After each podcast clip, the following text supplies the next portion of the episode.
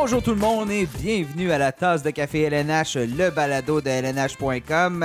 Vous nous écoutez au lendemain du septième match de la Coupe Stanley qui a été remporté par les Blues de Saint-Louis grâce à une victoire de 4-1 lors de ce septième match contre les Bruins de Boston.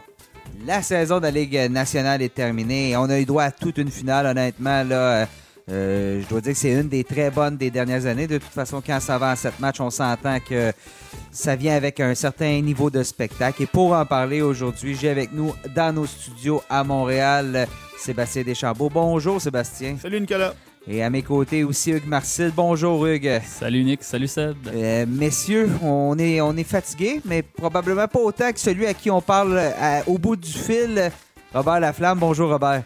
Oui, bonjour, gars. Robert qui vient de finir un périple fou euh, avec les séries éliminatoires. On en parle bien évidemment pour les joueurs. Euh, c'est difficile. Là. Toi, tu vas pas dans les coins, mais tu as, eu, eu, droit à un vol d'avion tardif. mais merci d'être avec nous pour nous parler de ça.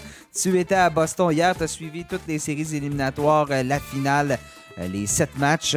Parlons-en. Bon, ben, match hier qui s'est terminé 4-1.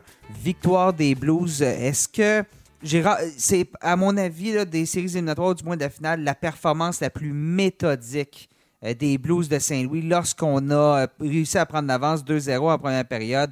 On a, comme le dit le terme, on a stationné l'autobus.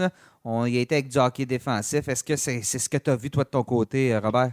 Oui, les Blues sont à leur but. ils, ont fait le coup aux Sharks de San Jose également dans les derniers matchs de la finale de l'Ouest. Et puis, euh, cette équipe-là avait le don de s'améliorer à mesure que la série, qu'une série progressait. Dans le match numéro 6 euh, contre les Bruins, euh, ça a été différent. On se disait les Bruins sont de retour à la maison devant leurs partisans pour un match numéro 7, sont en excellente position. Mais ces, ces increvables Blues sont revenus à la charge dans le match numéro 7. c'est sûr que Bennington a tenu le fort euh, dès le départ. Et puis, il s'agissait de marquer un but. Puis cette équipe-là, quand elle joue avec l'avance, euh, elle est bien différente que quand elle doit jouer du hockey de rattrapage. Et on peut dire également la même chose euh, des, Bruins, qui, qui, était une équipe différente, peu importe si elle s'il marquait le premier but ou, pas. Et justement, les Bruins ont tout mis en place pour le marquer ce premier but. Hein. On a été l'équipe la plus dominante en première période. Euh, on a terminé l'engagement avec 12 lancés contre 4 euh, seulement pour les Blues, mais on n'est pas parvenu à marquer. Et ces deux filets là, en fin de première période, Brian O'Reilly et Alex Pietrangelo, qui ont marqué le premier à 16-47 et le deuxième alors qu'il restait seulement 8 secondes à la période. As-tu eu l'impression, Robert, que les Bruins se sont fait euh, scier les jambes sur ce deuxième but de Pietrangelo avec, avec tout l'effort qu'on avait mis de l'avant durant la première période? Oui, tout à fait. Ce deuxième but-là a fait très mal. Et d'ailleurs, on, on le mentionnait du côté des, Bruins après le match. Euh, si on, était, on avait commencé la deuxième période en recul d'un seul but, ça aurait été très différent. Mais là, avec deux buts d'avance, les Blues étaient très à l'aise de jouer leur style très méthodique, comme tu l'as mentionné, en défense très hermétique également. Et puis, euh, moi, j'étais avec euh, Guillaume Lepage euh, sur la galerie de presse et je lui disais si les Bruins ne parviennent pas à rétrécir l'écart en deuxième période, en troisième période, euh, ils, sont foutus. parce que les, Blues, leur meilleure période des séries éliminatoires a été la troisième pendant tout le printemps. Alors, en avant de, par deux buts, c'était une tâche très difficile pour les Bruins qui ont quand même attaqué fort en, début de troisième. Et puis, mais Bennington, encore une fois, leur a fermé la porte. Et quand Shen a fait 3-0, ben, c'était, terminé. Ben, quand, les Bruins, comme tu l'as dit, Bob, euh, a fallu qu'ils, ouvrent un peu plus la machine, ben, une équipe comme les Blues, eux, euh, attendaient l'erreur. on ne cassait pas. Euh, on prenait pas de, de, de risque inutile. On envoyait le disque en fond de territoire. On attendait une erreur. Puis plus les Bruins devaient marquer, plus des erreurs il y en a eu. Puis on en a profité chaque fois qu'on en a eu une. Puis chaque fois qu'ils ont tenté ou qu'ils avaient une vraie chance de, réduire l'écart, ben Bennington, comme tu l'as dit, était là. Euh, on a toujours dit depuis le début de la série que les gardiens, que, Bennington n'avait pas volé de, match. Euh, mm. Et hier, ça a été le cas parce que s'il n'est pas là en première période, euh, on est en train de discuter aujourd'hui de la façon dont les Bruins ont gagné la Coupe Stanley après une première période dominante puis n'ont jamais regardé en arrière. Ça aurait été vraiment le Bennington histoire de Cendrillon de toute cette saison et euh, ben, justement, peut-être pas des séries éliminatoires. Je pense que dans les séries éliminatoires, il a fait un bon travail. Euh, plusieurs le voyaient comme récipiendaire du trophée Conn Smythe. C'était une bonne décision de, le voir dans, la soupe, si je peux dire. Euh, mais vraiment, c'est il s'est levé au bon moment, au dernier moment. Et comme tu dis, Sébastien, cette première période-là, ce premier 10 minutes de la, partie, si c'est 1-0 pour les Bruins, 2-0, la foule au TD Garden derrière nous, euh, je ne suis pas certain, effectivement, qu'on n'a pas une parade qui se une autre parade qui se prépare à Boston après les nombreuses des Patriots de la Nouvelle-Angleterre, des Red Sox, même des Celtics un peu plus tôt euh, dans la décennie. Euh, mais non, c'est Saint-Louis qui remporte la première Coupe Stanley de son existence en 51e, à sa 51e saison, 52e année d'existence. oui, disons-le, il était temps, hein, parce que cette concession-là est passée quand même à travers plusieurs hauts, plusieurs bas. On a même dans les années 80 failli déménager à Saskatoon. Euh, ça aura finalement pris justement une chanteuse des années 80 pour euh, remettre tout le monde ensemble. Je sais pas pour vous, euh, Gloria, je la siffle la chanson depuis ce matin. C'est c'est une belle victoire. C'est une organisation, je pense, qu'ils méritaient parce qu'ils ont eu plusieurs chances. On a eu une longue séquence, je pense, de 25 saisons. On est allé en séries éliminatoires. On n'a pas participé à la finale. Euh, on était dû pour euh, les, gens de, les gens de Saint-Louis. Enfin, on réussit à donner quelque chose à nos partisans. Ben, je me souviens, moi, dans, ça, ça, a souvent été une équipe Saint-Louis qu'on voyait entrer en séries éliminatoires avec pour laquelle on avait beaucoup d'attentes, qu'on voyait atteindre la finale de, de l'Ouest, euh, qu'on voyait se rendre jusqu'à la finale de la Coupe Stanley. Puis on dirait que jamais, ils avaient un peu cette réputation d'équipe euh, pas capable d'en finir, pas capable d'atteindre le prochain niveau en séries éliminatoires. Ou, qui frappait la mauvaise équipe une fois en série. Ouais, Les Red Wings de Détroit, là, on se souviendra d'un fameux but de Steve Eiserman, je pense en 96, l'année de Wayne Gretzky là, à, Saint-Louis. On avait les gros canons, Breton, nommez-les. Finalement, c'est Eiserman qui l'a mis euh, dans la lucarne. On élimine les Blues. On a, souvent eu des, des, des, équipes euh, très intéressantes sur le plan offensif, des équipes complète, capable d'avoir des bonnes saisons, mais qu'une fois rendu en séries éliminatoires, euh, tombait un peu à plat. Donc cette année, ça a un peu été. Ou, leur gardien ne faisait pas le travail. C'est ça, exactement, euh, Hugues et Seb. C'est ce que j'allais dire. C'était quoi le problème? Des Blues? C'est que le gardien ne faisait pas le travail. Et cette année, ben, on en a eu un cette saison qui est venu sauver la saison des Blues, mm-hmm. littéralement. Et euh, Craig Berube l'a dit hier soir après le match si n'eût été, si c'est pas de, Jordan euh, Bennington, les Blues euh, ne gagnent pas la, Coupe Stanley euh, cette saison. Donc, mais cela dit, je suis entièrement d'accord avec le choix de Ryan O'Reilly pour le trophée Conn Smythe. Je pense que ça lui revenait. Euh, Bennington, quand on, parle de son apport sur le sens large, ben c'est pour toute la saison. Il a sauvé la saison. En série, il a été bon, très bon par moment. Il a su se relever à, la suite de défaites. Ça a été sa grande qualité.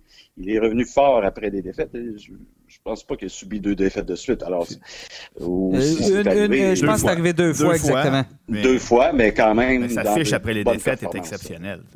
Donc, euh, moi, comme on est du trophée Conn je l'aurais quand même donné à Bennington pour, pour l'ensemble de son œuvre euh, des séries. Euh, Ryan O'Reilly a une finale incroyable, puis euh, on ne peut pas lui retirer ça. Personnellement, moi, j'ai trouvé que c'était un petit peu la consécration pour un joueur qui a toujours été. a toujours été un joueur sous-estimé, Ryan O'Reilly, ben, que, j'ai joué avec des, des, équipes dominantes. Donc, on, c'est un, un, joueur qu'on oubliait un petit peu dans le portrait. Donc, je pense que tout ça est entré en ligne de compte et c'est ce qui lui a permis ultimement de mettre la main sur le compte. Tout je, peux, je, peux, vous dire qu'il y a eu des discussions pour avoir été témoin de, à l'intérieur de, connaître les décideurs. Là, c'est les journalistes qui étaient appelés à voter pour euh, le candidat. Euh, ça, ça, ça jasait fort là, entre, les candidats et puis euh, chacun avait des bons points à apporter. Ça aurait pu être Bennington et puis personne, je pense, aurait, aurait dit un mot. Mais euh, effectivement, euh, Hugues, tu as raison. On aurait pu le séparer même en quatre ou en cinq. Puis euh, ça revient à dire ce qu'on mentionnait dans un, podcast balado antérieurement. On, aurait pu le donner également à l'entraîneur Craig Berube si on avait pu, là, parce que c'est vraiment lui qui, qui, a tiré toutes les ficelles, qui a fait en sorte que cette équipe-là joue comme une équipe et puis qui a, fait prendre le ciment là, de, la cohésion chez les joueurs. On aurait même pu donner un morceau à Doug Armstrong, le directeur général des Blues, parce que c'est lui qui a été chercher Ryan O'Reilly l'été dernier dans une méga transaction où il a cédé du futur premier choix, Tage Thompson, entre autres. Il y a eu plusieurs joueurs qui ont été échangés, mais euh, c'était quand même, fallait prendre ce pari-là parce que O'Reilly, justement, comme tu disais, Hugues, se retrouvait sur des équipes où il n'a pas connu de succès, se faisait mettre euh, du poids sur les épaules. À Buffalo, c'était ça aussi. Jack Eichel était encore jeune. Et lorsqu'on ne connaissait pas de succès, ben, on disait c'est en partie de la faute à O'Reilly arrive à Buffalo et bon, encore une fois, en début de saison, euh, ça allait un peu moyen pour euh, tout le monde, on s'entend. L'équipe était dernière euh, de la Ligue nationale au 3 janvier et là, a connu des séries éliminatoires du tonnerre et on a beaucoup parlé de ses performances en séries éliminatoires. Six matchs de suite, je veux dire, lors de la finale, six matchs de suite avec des points. faut pas oublier sa performance de trois passes lors du dernier match contre San Jose. On élimine les Sharks. Il a 12 points à ses huit derniers matchs moi, à mon avis, c'est là que le, tournant s'est fait. Il est devenu, à mon avis, un meilleur choix que Bennington. Surtout qu'il a des responsabilités défensives aussi, Ryan O'Reilly, pas candidat au trophée Saki parce qu'il euh, se tient tout le temps à la ligne rouge. Lui aussi est également réputé pour être un des, un des meilleurs trios dans les 200 à patinoire dans la Ligue nationale. Il était capable de marquer ses buts en finale. Donc, je comprends d'une certaine façon qu'il faut prendre tout le portrait des séries. Et si on prend tout le portrait des séries, Peut-être qu'on peut donner l'avantage à Bennington, ça j'en conviens, mais reste que. On est dans les euh, virgules. ça, ça reste un, gros penchant dans la balance, selon moi. Ben moi, ce qui, euh, ce qui m'aurait fait pencher vers Bennington, c'est aussi les moments où il élevait son jeu d'un cran. Après les défaites, on en a déjà parlé, 8 victoires, 2 défaites, euh, une moyenne de buts alloués en bas de 2, un pourcentage d'arrêt d'environ 935. Et aussi dans les matchs où ça comptait 5, 6, 7, elle était toujours en moyen, en, mesure d'élever son jeu d'un cran dans ces moments-là. Donc, n'a pas été parfait, surtout en finale. Par contre, quand on, doutait peut-être un peu après le match numéro 6, a, trouvé le moyen de sortir sa meilleure période et son meilleur match de la finale à ce moment-là. Mais comme on disait, euh, il n'y a aucun des deux choix qui, euh, qui peut soulever une controversie.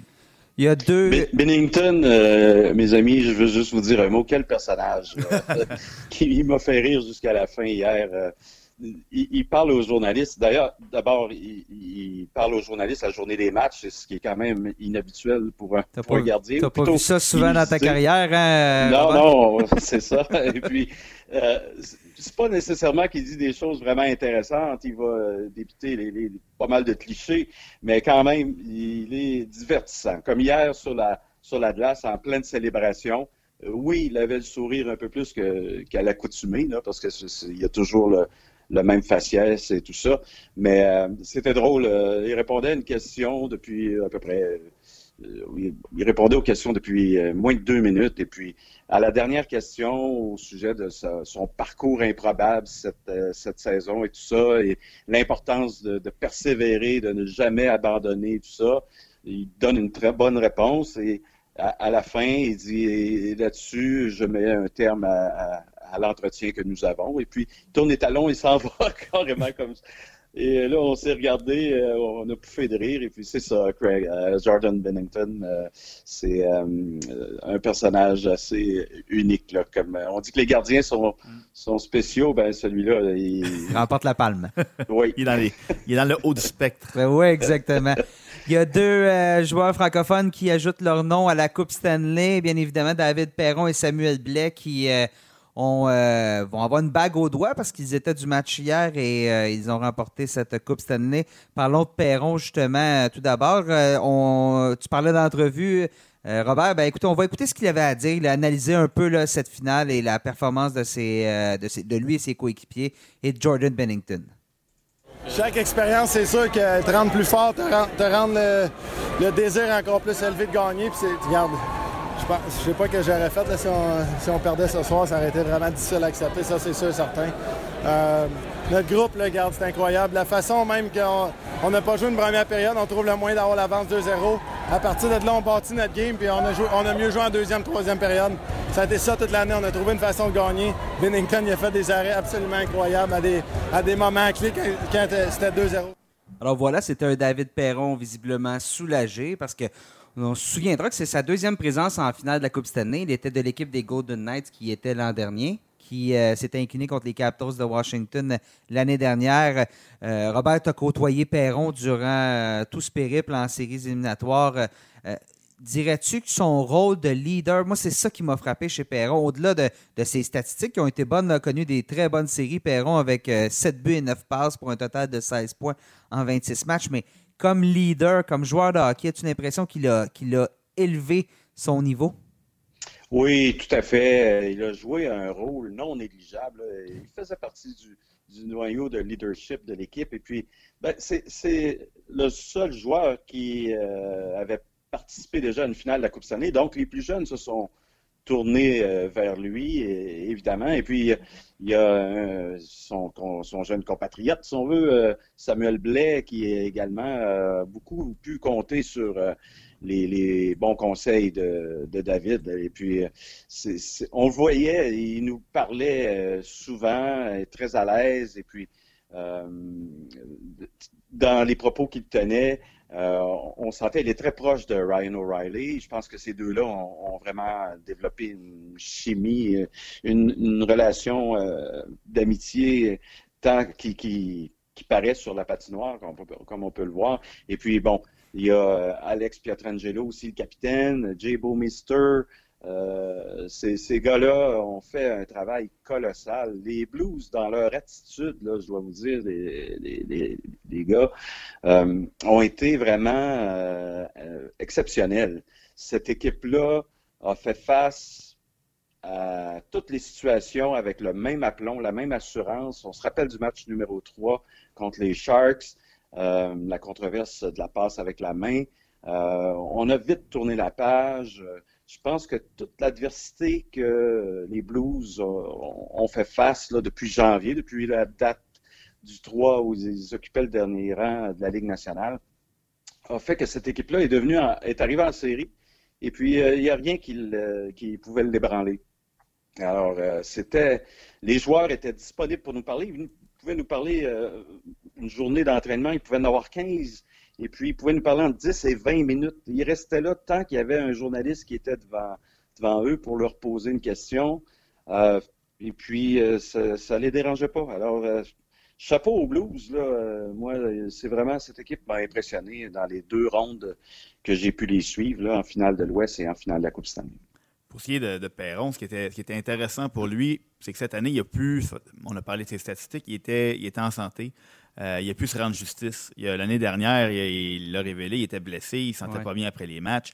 Euh, donc, de voir David Perron être en mesure de montrer l'étendue de son talent en série éliminatoire et en finale de la Coupe Stanley, ben c'est une belle chose pour lui. On est, on est content pour lui. Euh, ça a été un leader, on a parlé. On a, on a senti qu'il prenait ça à cœur. Moi, je me souviens du match numéro 6 où c'est lui qui a distribué le plus de mises en échec dans une équipe qui est reconnue déjà pour avoir des joueurs très physiques. Euh, Parfois un peu trop, des fois ça, lui a apporté quelques problèmes, mais il nous disait souvent je veux provoquer des choses. Souvent, on, a parlé des pénalités qu'il a écopées, mais c'était dans des situations où les Blues étaient déjà perdants, où euh, le match euh, faisait pas de doute là, que la défaite allait, allait suivre. Là. Et puis, euh, il voulait provoquer des choses. On se rappelle contre les euh, Stars de Dallas, quand il, a donné un coup de bâton à Bishop. Et puis, il a fait un peu la même chose contre les, les, Sharks par moment et également contre les Bruins. Donc, oui, il a été très impliqué. Il avait beaucoup les succès de l'équipe à cœur. C'était évident. Ouais. Oui, on remonte il n'y a pas si longtemps que ça dans la carrière de Perron, lorsqu'il était à Pittsburgh elle n'est pas très bien. On se demandait un jour, non seulement va-t-il pouvoir remporter la Coupe Stanley, mais euh, il lui en reste combien d'années dans la Ligue nationale? Et je trouve que c'est un joueur métamorphosé depuis qu'il est revenu à Saint-Louis en 2016. Et par la suite, il a re-signé après, après avoir euh, été euh, choisi au repêchage d'expansion par les Golden Knights. Joue une année à Vegas et revient à la maison. Hein, c'est, un, gars de Sherbrooke, mais euh, disons-le, Saint-Louis, j'ai bien l'impression qu'il a adopté la cité euh, du, du, Missouri, la Grande Arche. ben, il l'a dit, là, il l'a dit durant les séries éliminatoires. Saint-Louis, c'est, un peu l'équipe qui lui a donné sa, première chance dans la Ligue nationale. Donc pour lui, c'est une façon de boucler la boucle. Ça a été une quand on regarde sa carrière, ça a vraiment été une carrière euh, remplie de rebondissements. Non, non c'est pas terminé non plus, mais je veux dire, euh, bon, il y a eu quelques saisons à Saint-Louis, déménage à Edmonton, ensuite euh, Pittsburgh, un, court passage à Anaheim, revient à Saint-Louis. Donc, tu sais, c'est. c'est un peu une belle façon de, de boucler la boucle avec l'organisation qui t'a t'a donné ta, première chance. Ouais, parce qu'on Et il se proposait d'avoir une discussion avec Doug Armstrong pour lui demander de ne pas l'échanger. ouais, ça suffit. Là. parce qu'à chaque fois qu'il y a eu le choix de sa destination, toujours retourné à Saint-Louis. Donc, ça, ça, dénote un respect pour l'organisation malgré toutes les choses qui se sont passées. Ça dénote un beau respect pour l'organisation. Parce qu'on se souviendra que Perron, là, on remonte dans les années, mais Perron, son parcours, pas été repêché sa première année d'éligibilité au, repêchage de la nationale. Deux ans avant, dans le midget, jouait midget B, ça fonctionnait pas pour lui et n'avait pas été retenu pour les équipes d'élite dans la région de l'Estrie. Ça va jouer dans le junior 3A, qui est remarqué là, par l'organisation de Saint-Jérôme. L'année d'après, il est avec Lewiston et devient un choix de première ronde, 26e. Et l'année suivante, quelle progression? Joue dans la Ligue nationale, va chercher 27 points en 62 matchs. Donc, Perron, là, euh, comme on dit, sa, carrière n'est pas terminée. Il n'a que 31 ans, mais là, vient vraiment là, de, euh, de livrer une solide performance. Un autre euh, que son parcours est quand même assez similaire avec celui de Perron sous certains angles, c'est Samuel Blais, l'autre joueur québécois qui a mis son, qui a inscrit son nom sur la Coupe Stanley. bon, son nom sera inscrit. je pense pas qu'ils ont fait ça cette nuit. Mais euh, on se souviendra que Blais, là, Midget 3A, retranché de son équipe Midget 3A, pas une, pas deux, trois fois. Finalement, euh, se trouve une équipe Midget 3A à Trois-Rivières. Il joue pendant deux années et repêché, euh, ça va jouer à Victoriaville dans le junior majeur. Et lorsqu'il a été repêché par les Blues, Samuel Blais, on est habitué, on voit le repêchage des joueurs en complet cravate dans les estrades en attendant de voir leur nom appelé. Non, Samuel Blais, il est chez lui, il est en short écoute pas vraiment le, repêchage et là, il entend son nom. Attendez, qu'est-ce qui vient de se passer? C'est ça l'histoire de Samuel Blais. C'est un joueur à qui on ne donnait pas beaucoup de chance euh, de même d'atteindre le, hockey junior. Tout un parcours, voilà, pour euh, Samuel Blais. Euh, on lui a parlé hier, on a une entrevue avec lui et Blais vont justement, t'en as parlé, Robert, va nous expliquer à quel point les vétérans ont eu un rôle important à jouer dans les succès des, Blues. Ben, les vétérans comme Beau Mister et Pietrangelo, ils ont été incroyables. Puis, ils parlent beaucoup dans la chambre. Puis quand, quand ils parlent, tu les, les écoutes. Puis comme je t'ai dit, on a, on a, vraiment un bon groupe de, de, de gars ici en chambre. Puis euh, je suis vraiment content de faire partie des Blues de Saint-Louis. Est-ce que tu as un point tournant, selon toi, dans, votre parcours qui a fait la différence, qui vous a unis, qui vous a amené là? Ben, je pense les difficultés qu'on a eues en début de saison. Puis euh, on est parti de loin, puis on est arrivé. On n'a pas regardé en arrière en série. Puis euh, aujourd'hui, on est champion. Fait. Alors voilà, c'était Samuel Blais qui remporte sa première Coupe Stanley à sa première saison dans la Ligue nationale de hockey. Il n'a que 22 ans, va avoir 23 ans lundi. Donc, un beau cadeau d'anniversaire. Donc, euh, il y avait euh, ce mélange-là Il y avait quelques jeunes joueurs et on en a parlé. Il n'y avait pas de joueurs qui avaient d'expérience beaucoup en séries éliminatoires chez les Blues. Ça a pris tout un travail d'un justement d'un Pietrangelo et O'Reilly tout ça pour, pour tirer cette équipe-là, pour l'amener euh, à battre les Bruins, qui, bon, eux autres, c'était le contraire. Là, ça regorgeait d'expérience. Deux finales de la Coupe Stanley pour ce noyau dur, les, les les Marchands, les, les euh, Bergerons. Messieurs, je vous pose la question. Euh, qu'est-ce qui a fait défaut chez les Bruins? Est-ce que c'est seulement l'affaire d'un match ou euh, on aurait peut-être dû mieux faire durant la série? Ben, Moi, je pense que c'est le jeu à 5 contre 5, tout simplement. Les Blues ont dominé les, les Bruins à ce chapitre. Les unités spéciales, ben, on, l'a vu, les, les, Bruins mangeaient tout rond les, Blues, mais euh, à égalité numérique, euh, quand les Blues étaient disciplinés, ben, ils étaient en voiture. Comme on l'a vu hier, ça a été l'illustration parfaite. Et puis, euh, ça m'a surpris un peu parce que je m'attendais à ce que la bataille du 5 contre 5 soit un peu plus égale, mais les Blues l'ont vraiment emporté. Le, trio à Patrice Bergeron aussi qui était incapable de, produire, ça, ça va avoir coûté cher aux, Bruins. Mais je, pense que le match d'hier a vraiment été à l'image de ce qu'ont été les séries, même la saison des Blues. Une équipe qui, défensivement ferme le jeu. Je veux dire, ils, ont, été en mesure de, contenir les Parayco, les Boomisters, ont été capables de contenir à 5 contre 5 les, attaques répétées des, des, des, Bruins. Donc, moi, pour moi, ça, ça a joué un gros.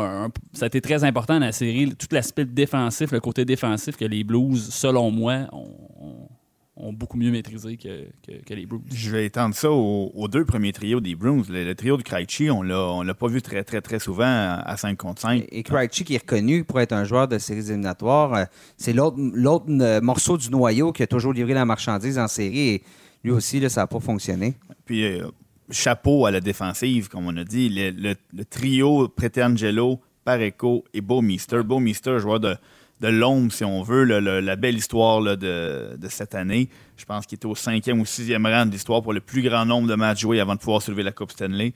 Euh, ça a été le premier à le recevoir des mains du capitaine. C'est toujours des belles histoires d'avoir des joueurs persévérés comme ça, de, traîner leur boss, d'avoir des belles carrières et de finalement euh, être récompensés de la sorte. Euh, la brigade défensive des Blues a été phénoménale tout le long des séries, tout le long de la saison, en fait. Euh, solidifié par l'arrivée de, de, Bennington. Donc, c'est pas nécessairement de lancer la pierre aux, joueurs des Bruins, c'est de rendre hommage aux Blues. Et c'est exactement ce que disait Patrice Bergeron avant, après le match. On vous laisse l'écouter. Ouais, c'est sûr que les, buts, euh, la façon qu'on a joué en première période, je pense, euh, avec le nombre de chances qu'on a eues, ça a pas roulé de notre côté lorsqu'ils ont marqué ça je pense que ça nous a fait mal. Le deuxième but nous a fait mal, évidemment, en fin de la, deuxième, euh, la première. Puis euh, après, ben, perdu un petit peu le momentum. Puis on a, on n'a pas su, comme j'ai dit, capitaliser. Ils l'ont fait. Puis, regarde, on va leur donner. Mais ils méritent tout, le, tout ce qui leur arrive. je veux dire, euh, on ne commencera pas à, se trouver des exclusions. Ils ont, très bien joué. Ils ont fermé le jeu. Alors voilà Patrice Bergeron qui il va d'une analyse de ce septième match. Donc, euh, coup dur pour les Bruins, mais euh, ben écoute, je pense qu'on peut tout de même être optimiste euh, chez les Bruins. Ce noyau-là, cette équipe qui était peut-être la deuxième meilleure dans la Ligue nationale cette année, elle va être intacte l'an prochain. On peut, viser la même chose du côté des Bruins l'an prochain, avec même une progression de certains de nos de Jake DeBrusque, entre autres, que je pense qu'il y a peut-être juste euh, Charlie Coyle et euh, Marcus Johansson qui ne seront pas de retour, mais bon, on a, un, beau noyau là, chez les Bruins. C'est un noyau qui est intéressant. C'est un noyau qui est malheureusement pour eux vieillissant. Euh, Zdeno Chara, bon, peut-être l'exception qui confirme la règle. La fontaine de Jouvence tombe dans sa cour. ce, joueur-là est, un vrai guerrier, apporte encore beaucoup à son équipe les Brad Marchand, les Krejci, les Patrice Bergeron, ça, demeure eux la colonne vertébrale de cette équipe-là. Euh, c'est sûr a des joueurs comme McAvoy, comme Krug viennent prendre la relève. Est-ce qu'ils vont être en mesure de, perpétuer ce, que, ce, que, ce noyau dur-là a, amené pendant des années? Ben, ça reste à voir. Mais comme tu dis, dans les, à très court terme, l'année prochaine, l'année suivante, euh, oui, ils ont toutes leurs chances. Par contre, ils savent mieux quiconque que c'est une chance qui peut se passer et ne jamais revenir. Donc, c'est ça qu'on l'entendait dans la voix de Patrice, à quel point c'était douloureux euh, d'être passé si près, puis de ne pas, de pas avoir pu accomplir la dernière étape. Parce qu'on a souvent parlé des Blackhawks de Chicago, des Kings de Los Angeles comme les grandes équipes des années 2010. Euh, euh, veux pas, les Bruins pourraient très bien avoir trois Coupes Stanley. C'est une autre des grandes équipes. Je Je veux pas utiliser le mot dynastie parce que ça prend des trophées pour euh, euh, être nommé dynastie, mais quand même, c'est ce, groupe des Bruins-là qui, va être de retour l'an prochain. C'est toujours, là, on va avoir connu un beau 10 ans de succès à Boston. Ben, c'est trois, trois finales en 9 ans, là, je veux dire. Pensez-y, trois finales en 9 ans, c'est quand même, dans l'élève d'aujourd'hui, c'est quand même un exploit assez plutôt considérable. Je comprends qu'ils l'ont remporté la Coupe Stanley une seule fois, mais reste que, euh, comme vous l'avez dit, les, Bruins vont, être dans vont être dans le mix, euh, excusez-moi l'expression anglaise, chaque année. C'est un peu ce qui fait leur force, c'est que chaque fois qu'on pense que les, Bruins, ah, ça sera pas leur saison pour telle raison, telle et telle raison, on dirait que c'est une équipe qui parvient toujours à, s'élever au-dessus de la mêlée. C'est une équipe qui, qui, est de joueurs de caractère avec les, bergerons, les marchands. Euh, donc, Chara, vous en avez parlé. C'est difficile de les, de, les, de les, mettre hors du portrait euh, à très, très court terme, mais c'est sûr que c'est un, un, noyau vieillissant. On a, on a, une culture de gagnant là-bas à Boston. Puis Je pense que ça, ça a à voir également avec les autres sports majeurs. il y a une émulation qui se fait entre le baseball, le, le football, le basketball et le hockey. Euh, Boston est une ville fière euh, de ses équipes sportives Et puis moi, si j'ai un reproche peut-être à faire un peu aux partisans, c'est que on voyait qu'il y avait beaucoup d'enthousiasme à Saint-Louis parce que c'était une première et tout ça depuis longtemps. Puis bon, à mesure qu'on gagnait des matchs, euh, on était vraiment fébrile. Tandis qu'à Boston, on sentait de l'impatience. Déjà, même hier, les partisans ont peut-être connu leur meilleur début de match de la série.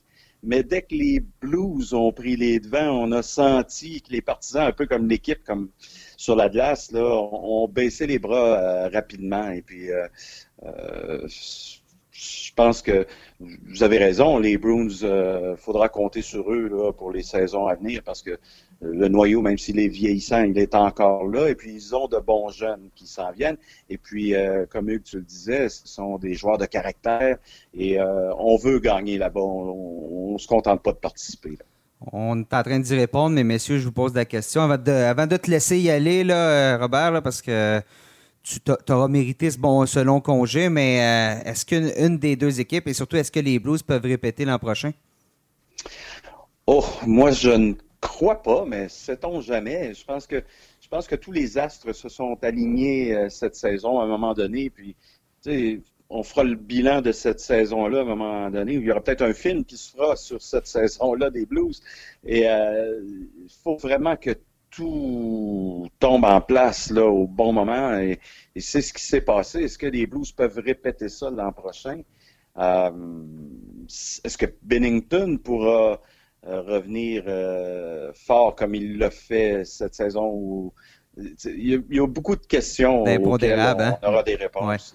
Mais il pourrait très bien répéter exactement la même chose et ne pas l'emporter l'an prochain. La parité est tellement forte dans la Ligue nationale que de remporter la Coupe Stanley deux fois en ligne. On a vu, les Penguins de Pittsburgh ont, toute une équipe de hockey, ont été capables de faire. Ça fallait remonter euh, jusqu'au début des années 2000, les Red euh, pour trouver un scénario semblable. Puis, ça ne se fait presque plus de gagner deux Coupes Stanley en ligne, encore moins plusieurs en, l'espace de très peu de temps.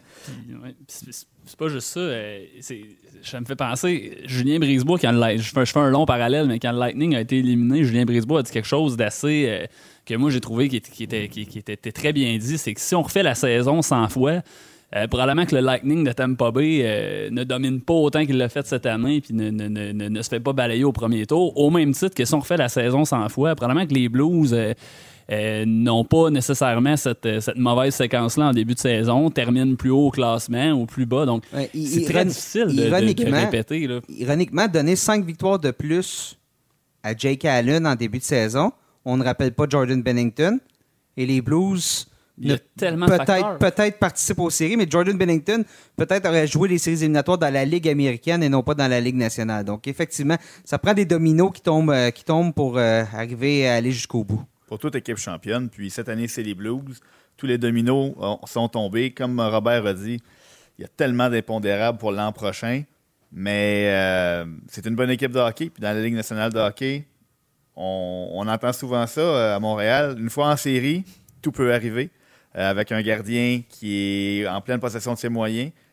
On l'a vu encore cette année. les Blues, les Tuka Rask a été phénoménal. c'est grandement grâce à lui que quand les deux premiers trios avaient de la difficulté à produire, ont amené les Bruins en finale.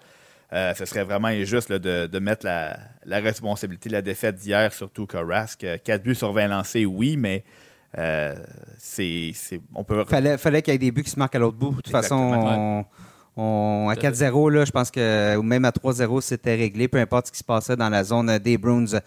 Robert, merci beaucoup. Ben oui, ça m'a fait plaisir. On, te laisse le repos du guerrier. On reprend ça n'importe quand. Eh oui, euh, écoute, et à ton côté, de toute façon, tout ce que tu as écrit, et on peut trouver ça sur lnh.com, euh, euh, tes, textes de match, tes textes, tes, rencontres avec les joueurs et même quelques petites cartes postales de toute cette expérience-là en séries éliminatoires, c'est sur le site de lnh.com. Merci, Robert. Merci. Merci. Au revoir, les gars. Salut, Robert. Alors, on poursuit euh, le balado avec euh, ce qui s'en vient dans la prochaine semaine, c'est-à-dire euh, la remise des trophées de la Ligue nationale. Ça va avoir lieu le 19 juin à Las Vegas. Nous allons y aller avec nos prédictions pour les différents trophées. Bien évidemment, les trophées, c'est selon ce qui s'est passé en saison régulière. Les séries ne sont pas incluses.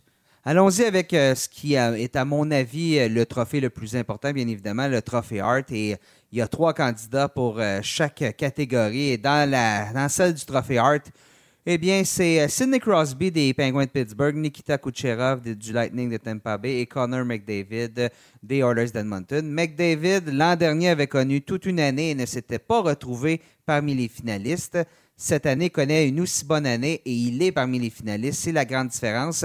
Dans les deux cas, on dirait que de participer aux séries éliminatoires, c'était important l'an dernier. Ce ne l'est pas cette année. C'est ce qui explique sa présence. Peut-être aussi la présence peut-être de candidats un petit peu moins relevés pour euh, le, troisième finaliste. Messieurs, je veux vous entendre. C'était très serré cette saison. On n'a comme pas eu de, de, de, favori qui s'est établi. Un, gars comme Taylor Hall l'an dernier a fait un peu plus le limité. Euh, McKinnon et Taylor Hall étaient, à mon avis, deux joueurs que c'était flagrant qu'ils étaient le, cœur de leur équipe. Hall encore plus. McKinnon avait quand même Landeskog et euh, Rantanen pour l'aider. Euh, tandis que cette année, et, surtout les deux équipes ont participé aux séries éliminatoires, donc 1 plus 1 plus 1. Ben les Oilers cette année, ça a été difficile. Et mis à part Leon Dreisaitl, pas tout le temps, McDavid était tout seul à, produire là, chez les Oilers. Mais c'est toujours le débat entre, euh, on dirait, qui entoure ce trophée-là. Si est-ce qu'on peut être le joueur le plus utile à son équipe au sein d'une équipe qui n'a pas participé aux séries? Euh, si on prend la définition au sens le plus strict, qui est est-ce que si on prend ce joueur-là et on le retire de son équipe, ben à ce moment-là, McDavid se doit d'être le plus utile, à mon avis.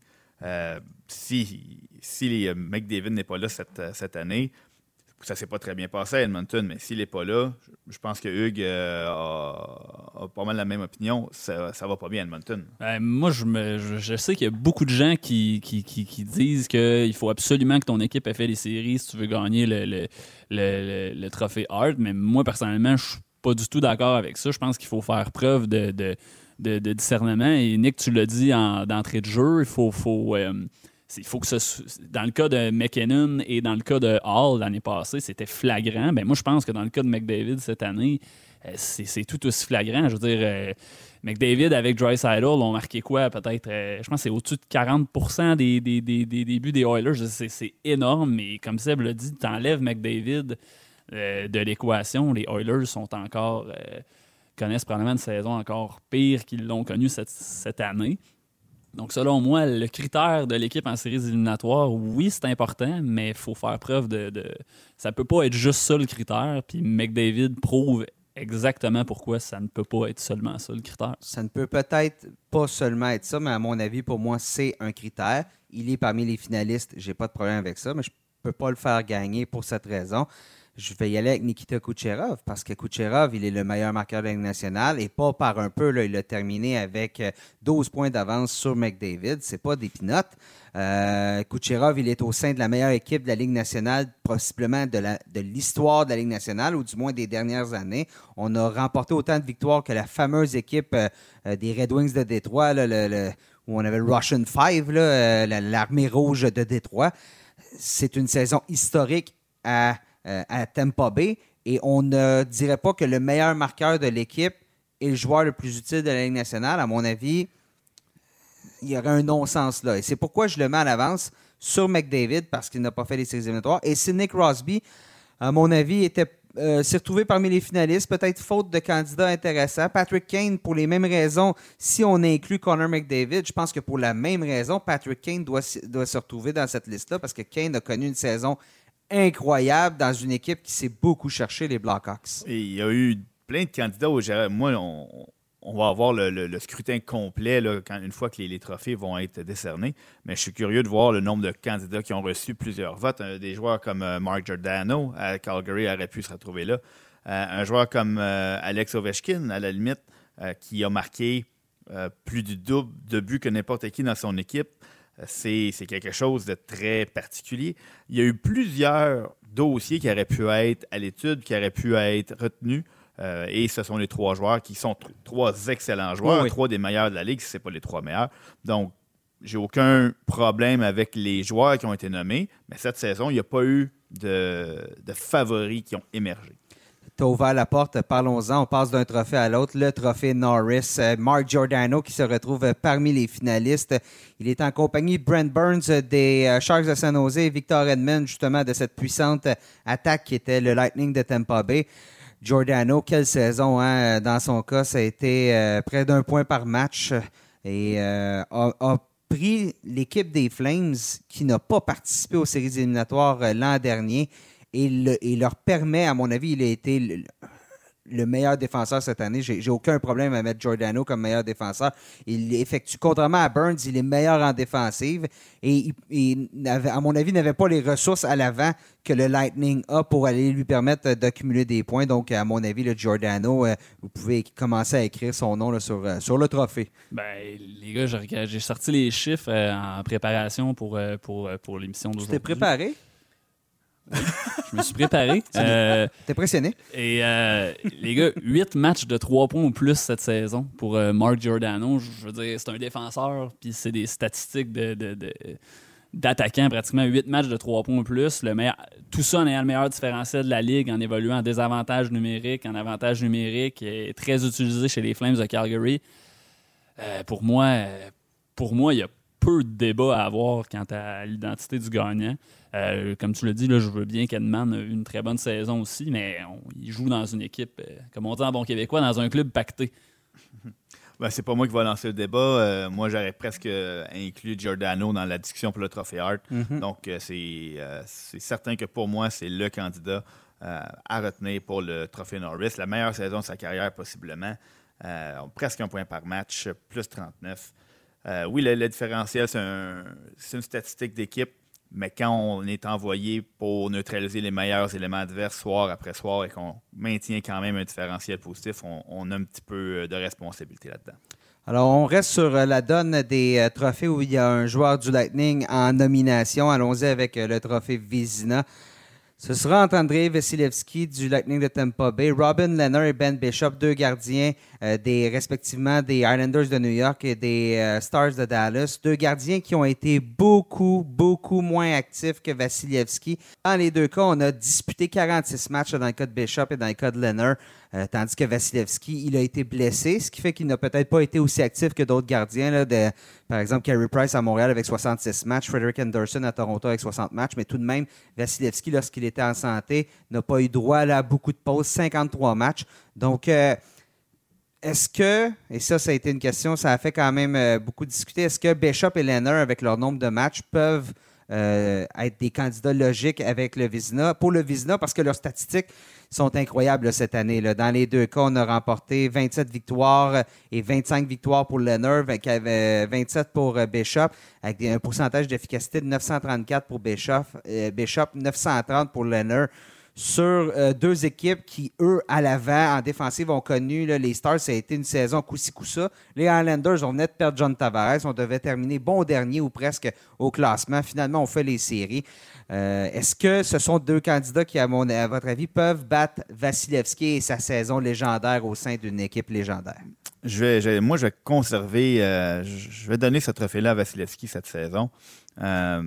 Euh, on a parlé du manque de, favoris pour le trophée Hart. Je trouve que c'est un peu la même chose mm-hmm. pour le Vizina, pour des raisons différentes. Les meilleurs candidats ont peut-être moins joué.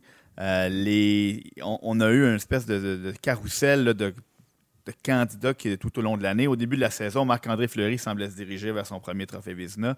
Il y a une légère baisse de régime, des blessures de son côté aussi. Frédéric Anderson a été euh, incroyable pendant une bonne partie de la saison, a eu une petite baisse de régime aussi. Kerry Price s'est invité dans la conversation avec sa fin de saison incroyable.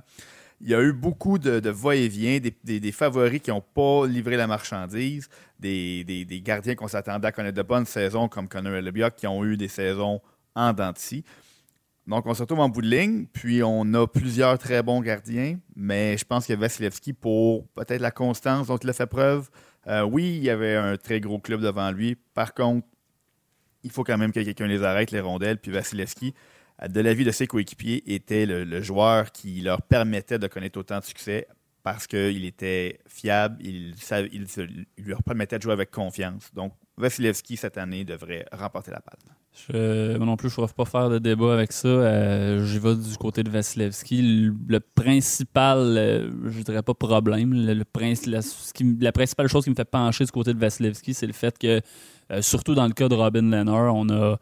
Euh, on a, c'est presque partagé également la tâche avec Thomas Grice du, côté des Highlanders. Donc oui, si les Highlanders ont rebondi après avoir perdu Tavares, ben, ont connu cette saison-là, oui, c'est en grande partie grâce à Leonard, mais j'ai de la difficulté à, dire est-ce qu'on peut donner le trophée du meilleur gardien à un gardien qui, en fait, a été a fait partie d'un espèce de monstre à deux têtes du côté des Islanders. Donc, euh, oui, Bishop a eu une bonne saison.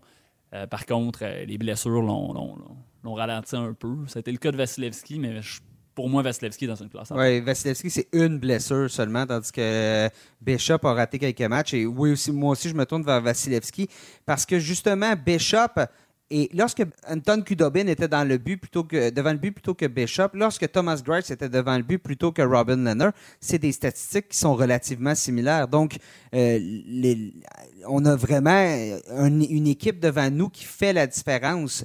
Ce qui n'a pas été le cas, par exemple, Louis Domingue, comme adjoint, a connu une saison correcte, a été allé chercher des victoires, tout ça, a fait un travail honnête, mais c'est pas les mêmes statistiques que Vasilevski, ça se compare pas. Donc, à mon avis, c'est difficile. Justement, tu parlais de monstre à deux têtes, c'est un terme là, moi qui faisais les, top 25 des gardiens cette année, j'ai utilisé le terme à quelques reprises parce qu'on avait un monstre à deux têtes, autant à Dallas et encore plus avec les Highlanders où euh, c'était vraiment la stratégie.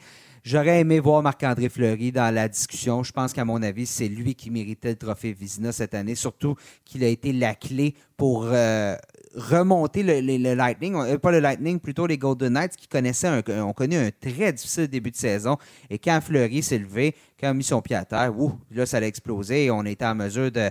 On est passé à quoi? À une période de, de, passer, au, deuxième, tour. Donc, euh, Fleury là, était, était un peu l'oublié dans la catégorie. C'était le seul qui jouait à la hauteur de son talent en début de saison.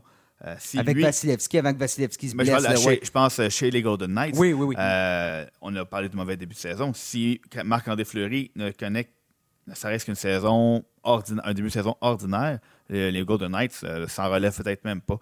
Donc, c'est malheureux qu'il y ait eu une petite baisse de régime. Lui aussi, il y a eu quelques blessures.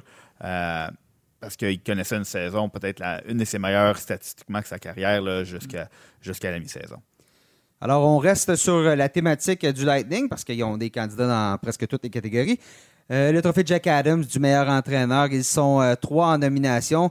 Écoutez, il y en a deux qu'on vient de parler. Barry Trotz avec euh, les Islanders de New York. Quelle saison pour les Islanders. comme je disais, venu de nulle part alors qu'on les voyait très très loin après la perte de John Tavares. John Cooper qui était le chef d'orchestre avec le Lightning dans cette saison incroyable. Et Craig Berube qui euh, est, venu en relève à Mike Yo. On se souvient que Berube vient de remporter la Coupe Stanley. C'est toujours, techniquement, l'entraîneur par intérim des Blues de Saint-Louis. Je pense pas que les entrevues vont être très longues après la saison pour, pour savoir euh, qui sera le, pilote en chef l'an prochain. Donc, parmi ces trois hommes, lequel mérite le trophée Jack Adams? Ben, moi, je vais du côté de, Barry Trotz, tout simplement, parce qu'on euh, en a parlé en, discutant de, de, notamment, mais je pense que personne ne voyait les Highlanders, là, encore moins voir les Highlanders faire deux rondes. Euh, en séries éliminatoires de. Bon, je sais que Jack Adams ne, compte pas les séries éliminatoires, mais je, parle de la saison en général des Highlanders. Je pense que personne ne voyait ça. Donc pour moi, Barry Trotz est, le candidat logique. Sans rien enlever à Craig Berube, je pense que Craig Berube, euh, bon, oui, les Blues ont on, sont partis du dernier rang, ont remonté, mais reste que Craig Berube avait des munitions offensives, défensives euh, que Barry Trotz n'avait pas du côté des Islanders. Ben, moi, je vais me ranger avec le même argumentaire que pour le Vizina. Un, entraîneur qui, euh, qui, arrive en cours de saison, même s'il a fait tout un travail pour, euh, pour, tourner la, pour redresser la barre, je j'ai peut-être un petit peu plus de réserve à lui accorder le titre d'entraîneur de l'année. Euh, c'est pour ça que moi aussi, je vais aller avec Barry Trotz. Euh, on, voyait les Highlanders, surtout avec la perte de Tavares, entrer dans un cycle de reconstruction euh, avec des bons éléments, de bons jeunes éléments en place, plusieurs choix au pêchage. mais le plan a été accéléré de façon exponentielle par la présence d'un entraîneur qui a donné une structure à cette équipe-là. Le joueur en parlait fréquemment il a fait ses preuves. Barry Trotz, on n'a plus besoin de, discuter de, ce qu'il a accompli au cours de sa carrière d'entraîneur. C'est un entraîneur très respecté et ce qu'il a accompli avec cette équipe-là, c'est exceptionnel. Ah, deux romantiques, hein? On aime ça encourager puis prendre pour l'équipe qui devait rien gagner et ensuite l'avoir gagné. Effectivement, messieurs, là, hein, comme euh, Gordon Bombay dans les Mighty Ducks, Stan euh, dans les Boys, deux équipes qui devaient perdre mais qui finalement gagnent. Mais au final, le Lightning de Tampa Bay vient de connaître une saison historique, l'une des meilleures de l'histoire de la Ligue nationale. Je veux rien enlever à ce qui a été fait de la part des deux autres, entraîneurs, mais c'est c'est du quasi jamais vu ce que le Lightning a fait. Je euh, je peux pas aller contre John Cooper. On, oublie les séries, ce qui s'est passé. Euh, diriger des vedettes, là, c'est pas toujours facile. Euh, on parle de système avec les Islanders. Ça prend tout de même un système. Ça prend des joueurs, des trios qui vont se trouver, qui vont avoir une bonne chimie. C'est ce qui est arrivé du côté du Lightning. Lorsque Vasilevski est tombé au combat, le Lightning n'a pas dérougi. On a été, je pense, premier de la Ligue nationale du début jusqu'à la fin. Écoutez, les, les, underdogs, les sous-estimés, on adore ça, ça fait des super films. Mais la performance de John Cooper cette année, la performance du Lightning, euh, à mon avis, on peut lui faxer le trophée euh, Jack Adams. Mais bon, je suis certain qu'il y en a plusieurs qui seront de votre avis parce qu'on aime ça, les histoires euh, de, de, de, de sous-estimés. C'est souvent un trophée qui est remis à. Je vais conclure en disant ça. C'est souvent un trophée qui est remis à un entraîneur d'une équipe qui n'était pas censée être là puis qui a réussi à se rendre loin. Donc. Trophée Salki, Patrice Bergeron vient de terminer euh, une autre saison euh, si bonne. Hein? Patrice Bergeron, je veux dire, c'est pratiquement un jour on va appeler ce trophée-là le trophée Salki Bergeron euh, parce qu'il a encore été excellent. Il est en nomination pour le trophée. Les deux autres, ben, c'est celui qui vient de le battre, Ryan O'Reilly, et Mark Stone qui a évolué pour les, les Golden Knights et les Sénateurs d'Ottawa cette année. Mark Stone, quand même, je suis surpris de le voir là, tout simplement parce qu'il a évolué dans deux équipes. Euh, le joueur, c'est le joueur le plus utile en défensive pour, euh, pour son équipe. Euh, les sénateurs, ça n'a pas très bien été. Stone a connu une superbe saison offensive, mais justement, et là, il y a toujours place à interprétation hein, pour le, fameux, le fameux prix, le, fameux trophée Selkie. Souvent, on va donner le meilleur joueur défensif qui marque le plus de points, alors qu'à une certaine époque, Bob Gainey, Guy Carbonneau, c'était le meilleur joueur défensif, point final. Donc, malgré tout, je me tourne vers Patrice Bergeron parce que justement, il, si on veut compter les points, Patrice Bergeron, cette année, c'est pas un problème. Mais chez les Bruins, là, euh, il fait tout un travail, les mises en jeu, tout ça. Il, est partout, Patrice Bergeron. Euh, moi, je vais, euh, je vais, je laisse pas mon, jugement être affecté par les séries éliminatoires qu'il a connues et la conquête du, trophée Conn Mais sincèrement, je pense que O'Reilly, avec la saison qu'ils ont connu les Blues, je pense que c'est il a élevé son jeu d'un cran dans, cette équipe-là. Ça a été un joueur complet. C'est une des, raisons pour lesquelles ils ont atteint des séries éliminatoires. Parce qu'avant le 3 janvier, quand, quand les Blues allaient mal, ben, O'Reilly, ça a quand même été une, une, pierre d'assise de cette équipe-là. A amassé 37 points là, euh, dans cette partie-là de la saison. Euh, c'était un des, c'était un des, trois attaquants des Blues avec un différentiel supérieur à zéro. Donc pour moi, ça parle beaucoup. C'est un. Euh, l'entraîneur Craig Berube l'a dit, c'est un, un, joueur complet. Euh, donc, euh, un peu comme Bergeron pour les mises en jeu, pour son travail défensif, pour ce qu'il a fait offensivement aussi. Euh, je pense que c'est un joueur sous-estimé, comme je, l'ai dit plus tôt dans, le podcast. Et, pour moi, le Selkie devrait lui revenir cette saison. Ça va être. ça, c'est vraiment une des plus belles luttes, la, moins prévisible peut-être. Ryan O'Reilly et Patrice Bergeron ont connu des saisons phénoménales. Est-ce que le, fait que Patrice a manqué quelques semaines d'action, va jouer contre lui. Euh, parce qu'il a quand même connu. c'est un, excellent point que Parce qu'il a quand même possiblement connu la meilleure saison offensive de sa carrière, 1,22 points par match. C'est des statistiques hallucinantes. Par contre, Ryan O'Reilly, euh, au sein d'une équipe qui ne marquait pas beaucoup de buts, a quand même connu une saison de 77 points, en plus d'être employé dans toutes les situations. L'homme de confiance euh, a un rôle tellement important au sein de cette équipe-là. Euh, j'ai envie de lancer j'ai envie de lancer un pilou face puis je le souhaiterais beaucoup à, à Patrice Bergeron mais je pense qu'il va falloir attendre avant qu'il batte le record de, Bob Gainey parce que je pense que ça va être l'année de Ryan O'Reilly cette saison. Et pour terminer le débat au niveau des trophées, on va y aller avec le trophée Calder. les trois finalistes, c'est euh, Elias Peterson des Canucks de Vancouver, euh, Rasmus Dahlin des Sabres de Buffalo et l'étoile, le héros des dernières, de la dernière saison chez les Blues de Saint-Louis, Jordan Bennington. Alors, on a un gardien venu de nulle part, on a un premier choix au pêchage et on a Peterson qui, oh, s'est fait rapidement des amis du côté des Canucks.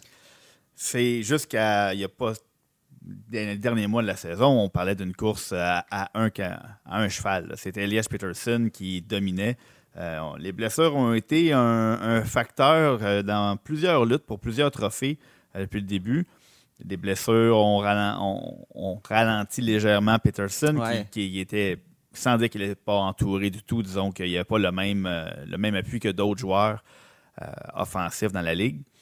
Jordan Bennington, petit à petit, est venu, euh, brouiller les cartes. Euh, Rasmus Dahlin a fait tout ce qu'on peut espérer d'un premier choix euh, défenseur. Dans une équipe en plus qui. n'était pas une puissance de la Ligue. Mis à part là, un mois durant, durant la mi-novembre à la mi-décembre, je crois, là, qui ont tout gagné, mais pour le reste, non. Donc, moi, j'ai été avec Peterson toute la saison. Je reprends mon argumentaire qu'on un joueur qui ne dispute pas toute la saison peut avoir un petit peu de difficulté à remporter un trophée. Donc, c'est pour ça que Bennington va peut-être manquer d'appui de, ce côté-là. Euh, je vais conserver mon choix de Peterson comme ça fut le cas toute la saison.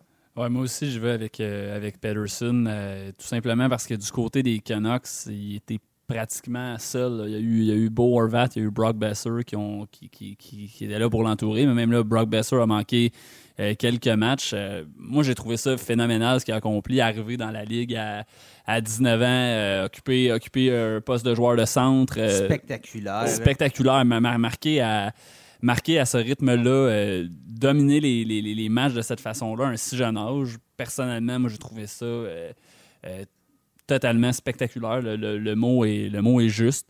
Donc, euh, je reviens un peu à l'argumentaire, Sébastien. Je crois pas qu'on peut donner euh, le, trophée de recrue de l'année à un gardien comme Bennington qui a été qui a pas été là durant toute la saison. Du, côté de Rasmus Dahlin, honnêtement, lui aussi a quand même fait quelque chose de, spectaculaire. Mais est-ce qu'on peut le ce qu'on peut le comparer à Pedersen qui, a battu les, records de, de, recrues chez, chez les Canucks? Je suis pas prêt à aller jusque-là. Là. Pour moi, c'est pour moi, Pedersen demeure quand même dans une classe à part dans cette lutte-là. Ouais, peu importe que ce soit Pedersen ou Dallin. Ben, Dallin, disons-le, aussi 18 ans, Pedersen, 19 ans, ça joue un peu. Euh, mais Dallin va être tout un défenseur dans la Ligue nationale. Attention, là, ça ne sera pas très long. cette année, il a seulement appris là, déjà 44 points pour un défenseur. C'est impressionnant. Une belle courbe de progression. Ah ouais, vraiment, il va être excellent. Euh, Peterson par un nez, pour reprendre ton, ton analogie de, course, euh, de, course de chevaux. Mais euh, oui, Peterson a été excellent. Deux blessures quand même, et il est bien revenu. On se souvient comment ça cérébral et aussi avait été blessé au genou. Ça s'était passé à Montréal d'ailleurs. Et effectivement, pour Bennington, s'il avait été rappelé dans la Ligue nationale en novembre, on n'aurait probablement pas la même discussion. Il a été excellent, mais les Blues ont beaucoup changé leur façon de jouer lorsqu'il est arrivé. Je comparais souvent le nombre de tirs dangereux qu'il affrontait pendant un match. Il était celui qui en affrontait, oui, le moins dans la Ligue nationale. Donc, euh, les Blues ont aidé Bennington et Bennington a aidé les Blues. Je pense plus à un travail d'équipe. Peterson, il était, euh, comme tu dis, pratiquement seul. Donc, euh, effectivement, je vais donner le trophée Calder à Peterson. Puis, c'est une, belle, histoire aussi qui arrive comme ça, il domine euh, dès que les Sedin quittent la scène avec les Canucks. Un Suédois. un Suédois. C'est une, belle, euh, une belle histoire, c'est une belle continuité. il arrive à un moment charnière. Euh, les, les Canucks sont mis sur d'excellents jeunes joueurs avec Peterson en tête. Quinn Hughes va jouer possiblement sa première saison complète l'an prochain. On, on, va voir une nouvelle génération de Canucks qui vont être menés par Elias Peterson un des beaux joueurs à voir aller le présentement dans, la nouvelle génération de joueurs de la nationale. Ah, puis de toute façon, Jordan Bennington, il y a une Coupe Stanley, là, donc euh, va pouvoir euh, regarder. il est pas mal pris. Sur son foyer, là, il va avoir une belle grosse bague. Je pense qu'il euh, va pouvoir être heureux. Alors voilà, c'est ce qui conclut cet épisode de la tasse de café LNH. On vous remercie beaucoup d'avoir été à l'écoute cette semaine. Notre prochain rendez-vous aura lieu la semaine prochaine, alors que nous aurons une émission spéciale à propos du repêchage de la LNH. On va vraiment analyser les principaux espoirs qui pourraient être repêchés lors de la séance.